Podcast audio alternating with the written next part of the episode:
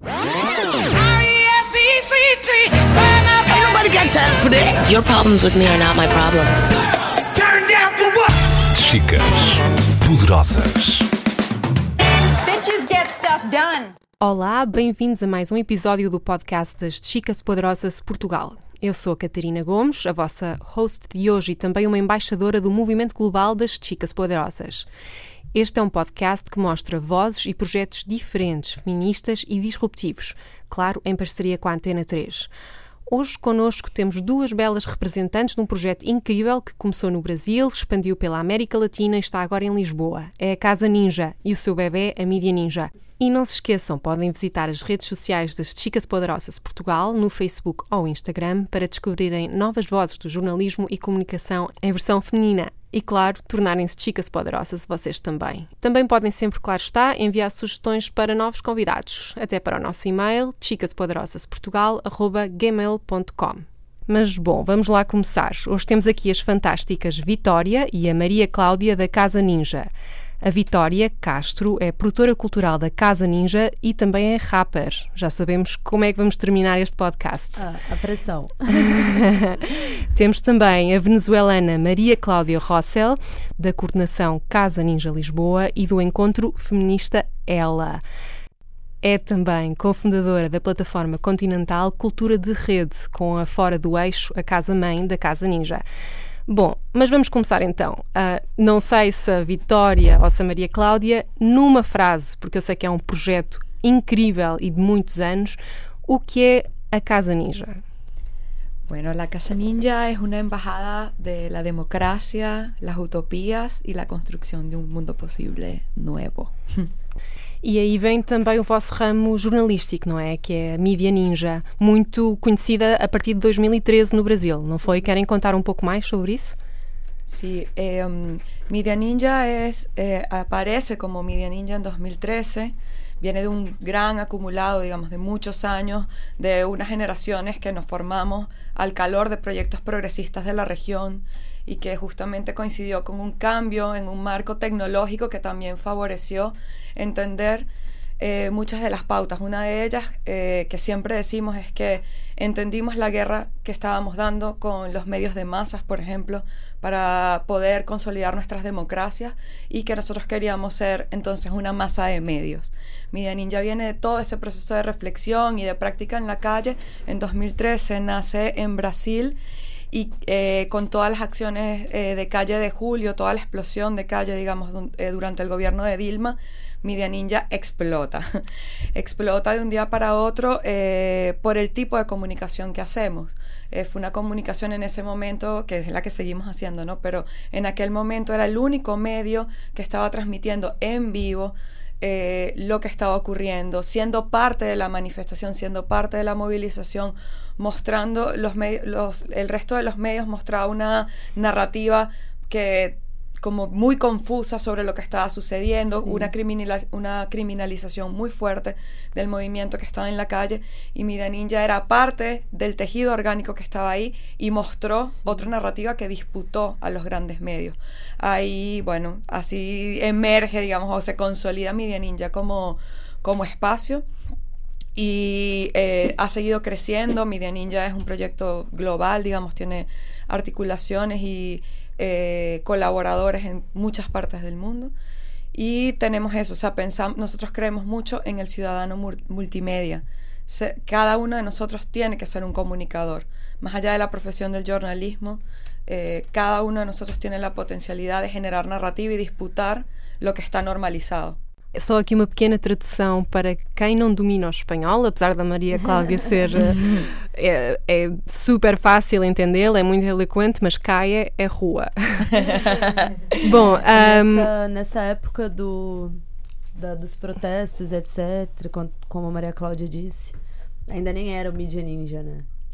É, começou a, a acontecer os protestos e eles perceberam que a maior forma de conseguir cobrir toda a situação que estava acontecendo seria através das redes sociais, que em 2013 não era do jeito que é agora, que todo mundo usa esse meio de comunicação, era uma coisa um pouco mais precária, era aquele celularzinho ruim, com uma câmera muito ruim, que a internet era muito ruim, e através desse sistema de coletivo, de rede, né, através desse sistema de colaboração, conseguiram já existir colaboradores em algumas partes do país que trabalhavam também junto com fora do eixo.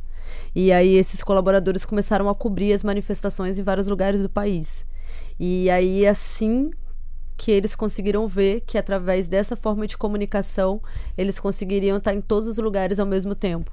E aí funciona desse jeito, do mesmo jeito que estamos aqui agora. Tem gente lá no Brasil fazendo outras coberturas e tratando sobre outros assuntos. E uh, a mídia é, é, um pouco isso, né? E... Eu fiz o, alguma pesquisa no vosso website um, e vocês não têm medo de assumir o vosso lado ativista. Ou como vocês dizem, vocês não são, vocês não são imparciais. Não. Querem falar um pouco mais sobre isso? Sí, eh, eso siempre es una provocación. Nosotros defendemos que no somos eh, imparciales porque creemos que ningún acto humano es imparcial. Eh, creemos que eso justamente es un paradigma de la comunicación hegemónica que intenta hacer que lo, imparcial, según ellos, sea lo que es normalizado por el sistema, lo que reproduce el sistema, y nosotros creemos y defendemos mucho trabajar eh, reivindicando la diversidad de parcialidades. Somos un mosaico de parcialidades y es justamente desde esa lectura compleja que podemos aproximarnos más a la realidad. Nosotros además somos medios comprometidos con causas, no tenemos miedo de decirlo, por eso eh, nosotros hablamos de medio activismo, somos medio activistas y eh, hay una frase que se dice en Venezuela, no somos medios, somos completos. Es decir, no solamente somos é, eu acredito de comunicação. Que, acredito que ninguém seja imparcial, né? Só que tem as pessoas que que se dizem e tem as pessoas que não. Mas todo mundo tem uma opinião formada de alguma forma. E acho que dentro de cada um também tem esse esse espírito de subverter alguma ideia, né? seja ela para o bem ou para o mal. E acredito que imparcial ninguém é. acho, acho que este é uma, um, um belo momento para convidar todos os jornalistas portugueses a visitarem a Casa Ninja e a ter Também uma acho. discussão, uma sessão aberta sobre isto. Acho que vai ser bonito abrir a caixa de Pandora, não é?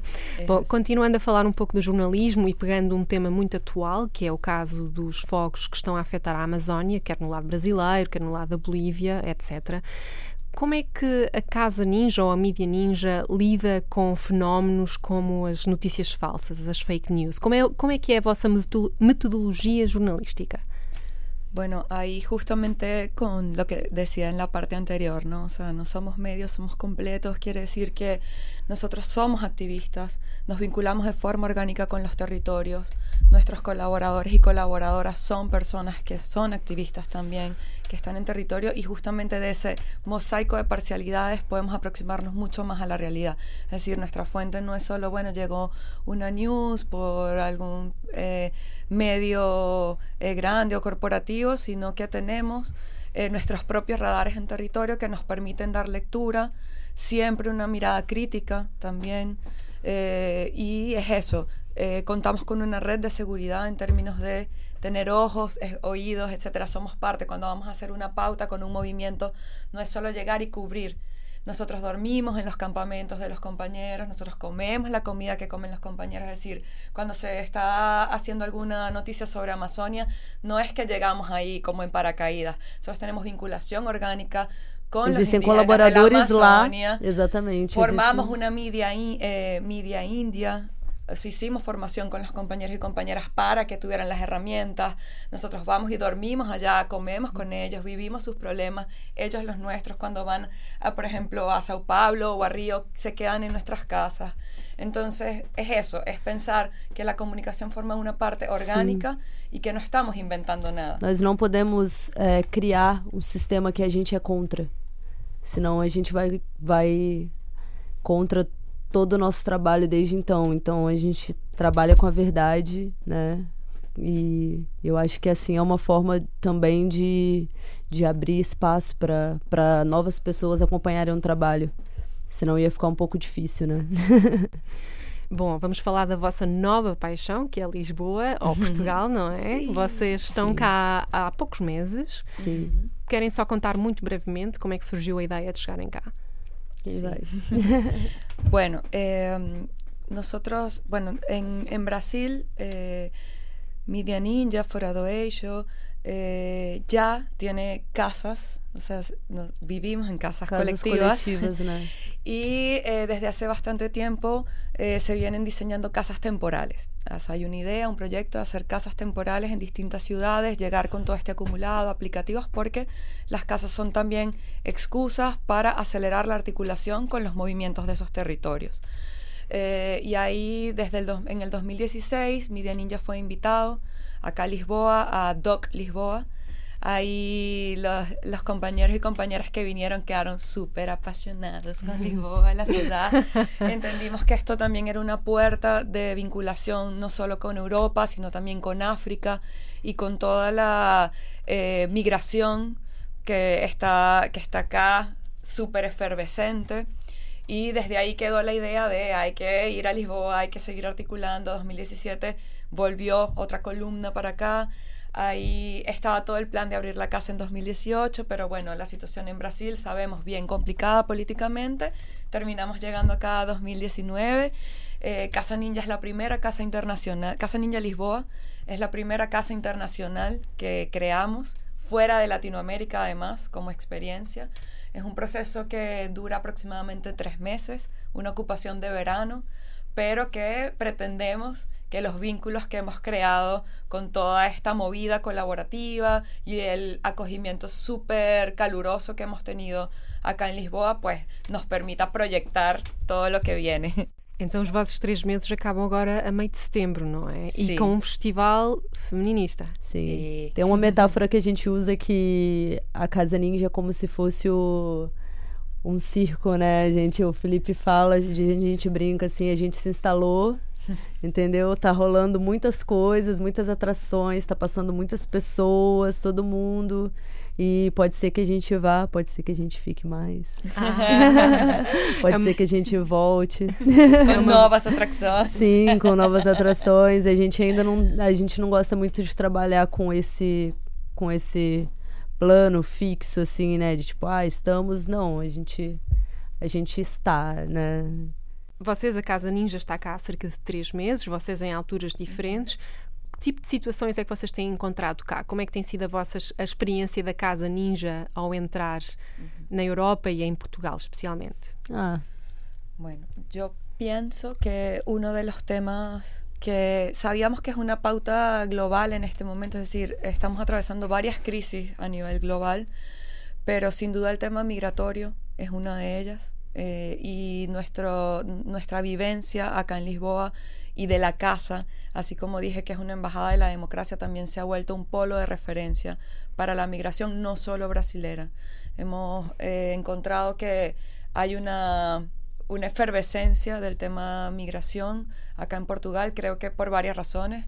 Nosotros siempre tenemos una lectura de que Portugal eh, ha dado unos pasos importantes en democratizar un montón de cosas. eh, obvio, venimos de la agenda feminista, reivindicamos todos los logros que han tenido, pero también una apertura. Creemos que Portugal, pues, en esta conexión, tanto con África como con Latinoamérica, tiene mucho que ofrecer, tiene grandes desafíos que los hemos visto también en este momento, pero creemos que también está siendo ese territorio de ese vínculo posible, de repensar un vínculo para el siglo XXI tanto con América Latina como con África, por las propias pautas y debates. Creo que también el hecho de eh, todas las, las políticas progresistas que, que están eh, en este momento pues en desarrollo acá en Portugal dan esa posibilidad. Entonces creo que el tema, por ejemplo, migratorio ha sido un tema muy importante en la agenda de, de la casa. Tal vez teníamos una intuición antes de venir, pero al llegar acá se convirtió en un, un tema central. De hecho, tenemos un grupo de trabajo sobre migración, pensando rutas, pensando posibilidades, cómo mejorar desde el activismo, desde la comunicación, posibilitar otros puentes, otros diálogos. Y para mí, en, el tiempo que tengo, eso es uno de los elementos que más me ha eh, convocado a la reflexión, a pensar mejores tecnologías para eso, y creo que es un desafío compartido. Vou- só aqui um momento do elogio à Casa Ninja, que nós nas Chicas Poderosas estávamos a comentar há pouco. É incrível a vossa velocidade de reação e de programação. Em três meses, ou pouco, nem chega a três meses, vocês têm uma agenda completa. Aliás, convido, a, convido os nossos ouvintes a visitarem o vosso Já Instagram. temos a de setembro completa também. Ok? Que tipo de coisas é que podemos. Muito bom. Muitas coisas. Vai ter o evento Raiz, que é relacionado à cultura hip hop. Começa a primeira edição no domingo agora, que a gente está abrindo espaço para músicos, né, da- desse, desse movimento que não tem, às vezes, esse lugar aqui, a galera que não tem muito essa abertura, né, para esse tipo de, de cena underground, dizemos assim. É, vamos ter o, o Elas, Que é o encontro latino-americano. de feminismos, mas com sua edição Lisboa. Sim, com a edição Lisboa. Vamos falar um Vai pouco ter mais o, disso, O sim. Faction, que é um encontro de mídia ativismo, que a gente já trabalha com ele também no Brasil, na América Latina. Você pode falar um pouco Eso. melhor. Y bueno, la agenda, la casa tiene agenda todos los días. Entonces, Todos los días. invitamos a seguir eh, en Instagram, arroba Casa Ninja Lisboa, porque hay mucha oferta formativa, debates, palestras. Hay desde eh, aulas de eh, cocina vegana, Sí. eh, danza afro, hasta debates con Islã, de la Islã todo mundo também de poesia. Tá rolando muita coisa assim, é incrível é como que às vezes perguntam pra gente, né? Ah, como tá sendo a receptividade do pessoal? De gente, incrível, incrível. Tem pessoas lá, já passaram mais de duas mil pessoas na casa nesse um mês e meio de atividade. É, é, é muito louco, assim, se você parar pra pensar que a gente chegou há pouquíssimo tempo, assim, e a gente já conseguimos mapear muita coisa e muita atividade que já acontece aqui. né? É incrível, é incrível. Chicas poderosas. Então, antes de ah, escutarmos a Vitória a cantar o seu rap, Oh, meu Deus. vamos à última pergunta, que é mais uma conversa, não é? Que é sobre o festival Ela, que vai acontecer agora em setembro e onde as Chicas Poderosas também vão estar. Por isso, querem falar um pouco mais sobre este festival? Sí. Bueno, el encuentro Ela en portugués, ella en español, justo nace muy vinculado a esta historia de Media Ninja. Eh, porque fue justo en 2013 cuando Media Ninja explota y crece y, bueno, tiene de un día para otro un millón de seguidores, que la media hegemónica empieza a criminalizar a la organización. Y una de las herramientas que usó para criminalizar a la organización fue criminalizar a las mujeres de la organización. Ahí muchos medios, tanto de izquierda como de derecha, eh, reprodujeron un montón de, de ideas en torno al rol de las mujeres en la organización. Nadie daba la palabra a las chicas, nadie. Ahí decidimos como articulación continental diseñar una herramienta que permitiera devolverle la voz a las chicas. Y así fue como nació el Ella. En 2014 se hizo la primera edición en Belo Horizonte. Fue un encuentro pequeño, pero con ese objetivo que se logró. Las chicas lograron retomar su voz, retomar su lugar de poder, de construcción que siempre habían tenido en la red y bueno, mostrarlo también en diálogo con las organizaciones. En 2015 fuimos, eh, hicimos la segunda edición en Cochabamba, en Bolivia. Ya fue un encuentro más grande, más rico en agenda también. Habíamos entendido, era un proceso también de nosotras como activistas, encontrándonos por necesidad con la agenda feminista y transformándonos a nosotras mismas en feministas. O sea, en un camino también pedagógico e individual, así como colectivo. 2016 no hicimos edición continental porque, bueno, en Latinoamérica estábamos atravesando situaciones bien difíciles, el impeachment en Brasil, eh, ganó Macri en Argentina, en Venezuela la crisis se estaba agudizando bastante, en Colombia se había perdido el referéndum de los acuerdos de paz, entonces hicimos ediciones nacionales en 2017, volvimos al encuentro continental, fuimos a Cali, un encuentro súper hermoso de más de mil personas, autogestionado, eh, que fuimos a ese territorio justamente a apoyar a las compañeras que estaban con sus cuerpos defendiendo los acuerdos de paz en territorio. Ahí, eh, luego el año pasado fuimos a Argentina, a La Paz, a, a la, La Plata, eh, un encuentro ya de 2.000 personas. Justamente fuimos a Argentina también por toda la movida de aborto legal, o sea, darle un espaldarazo a las compañeras. Y bueno, eh, este año la organización está en debates sobre, bueno, el crecimiento que hemos tenido y cómo sería bueno a empezar a hacer los ELA continentales bianuales. Y entonces en este proceso de creación de los ELA vamos a hacer ELAs locales, territoriales, temáticos y en ese marco entra la propuesta de hacer el ELA Lisboa. El ELA empezó siendo un encuentro de mujeres y fue transformándose hasta ahora nos llamamos Encuentro de Feminismos. Eh, es un encuentro donde convocamos a mujeres, lesbianas, trans, a todas las disidencias, a todas las identidades, para desde ese mosaico de parcialidades poder pensarnos los feminismos necesarios. Eh, es un encuentro donde pasa lo que queremos que suceda. Hablamos de todas las agendas. Que temas é que vão falar? Eh, Então. traba- ah, você quer falar algo? Pode falar. Ah, Só ia falar vai. mesmo que o, que o Elas, né, nessa parte de, de cronograma, a gente está também trabalhando de forma colaborativa. Então, quem estiver ouvindo aí, se tiver algum assunto que queira tratar dentro, que ache que se encaixe em tudo isso que a Maria Cláudia falou agora, entre em contato com a gente também, que a gente está aceitando pessoas daqui, pessoas de qualquer lugar do mundo que queiram participar. Todos Estamos los abertos. domingos a las 3 de la tarde se pueden llegar Sim. a proponer cosas. Eh, ahí, bueno, como te decía, las temáticas son muy diversas. Eh, trabajamos desde, eh, por ejemplo, participación política y poder desde la perspectiva feminista, comunicación feminista, eh, arte y cultura desde la mirada feminista, economía feminista, en fin, todas las agendas. Nosotras estamos en todas, en todas las pautas y en todos los frentes y queremos ocupar todas esas pautas.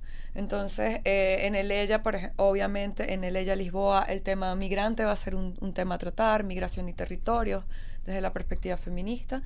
Eh, nosotras venimos de la cultura y la comunicación, como he dicho.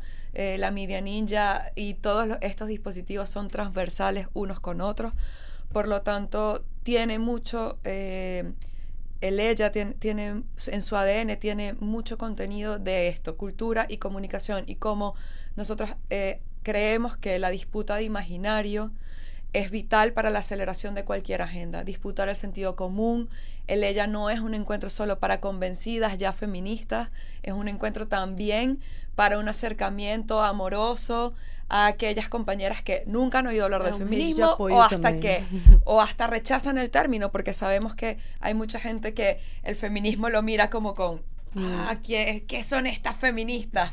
Entonces, el ella es un encuentro para eso, no es solo para convencidas, es para generar deseo, deseo de revolución y que la gente que llegue ahí pueda verse en cualquier agenda, puede ser desde un aula de danza hasta un debate de parlamento y en cualquiera de esas agendas nos vamos a encontrar. Lo importante es crear sororidad entre nosotras y estar juntas, porque solo juntas vamos a lograr los avances que necesitamos.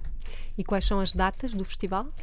El ella es en 20, 21 y 22 de septiembre, acá en Lisboa. Y todas las ciudades de alrededor de Lisboa que puedan llegarse, Sí. súper invitadas. Ótimo, muito bem, muito obrigada. Ah, vamos então ouvir a Vitória cantar. Gente. Oh my God. Não vou cantar, não, vou mais falar. Ótimo. Vamos assim, por assim dizer.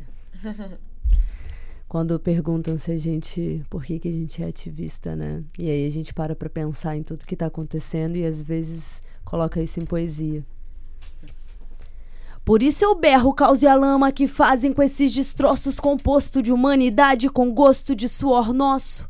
A voz do povo dita teu calabouço é a sete pés. Lá fora não tem perdão, contrabandistas infiéis.